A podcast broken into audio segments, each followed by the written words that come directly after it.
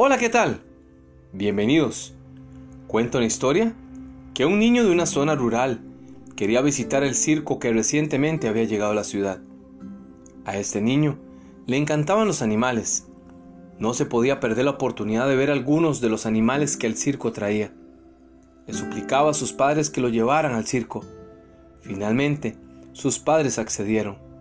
Aquel niño no podía dejar de pensar en su futura experiencia así que ni pudo dormir la noche anterior. En el circo, disfrutó de la participación de los animales que tanto quería ver. Incluso pudo conocer de cerca algunos de esos animales. Al salir del circo, notó que el poderoso elefante estaba al aire libre y observó que solo tenía amarrada a su pata una pequeña cadena atada a una estaca. El niño le preguntó al entrenador del elefante ¿Cómo era posible que el elefante no se soltara?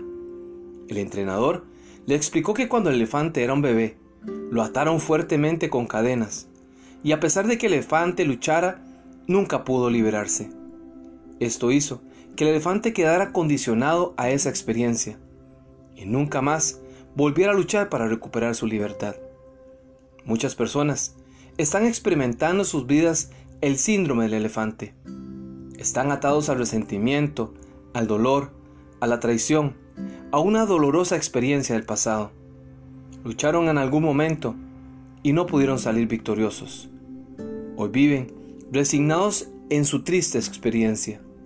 Isaías, el capítulo 61, versículo 1 dice, El Espíritu del Señor está sobre mí, porque me ha ungido el Señor para traer buenas nuevas a los afligidos.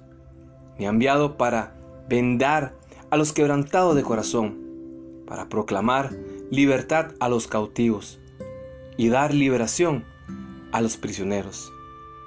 Dios desea liberarle. Dios quiere que no desista. Desea que usted tome el control de su vida.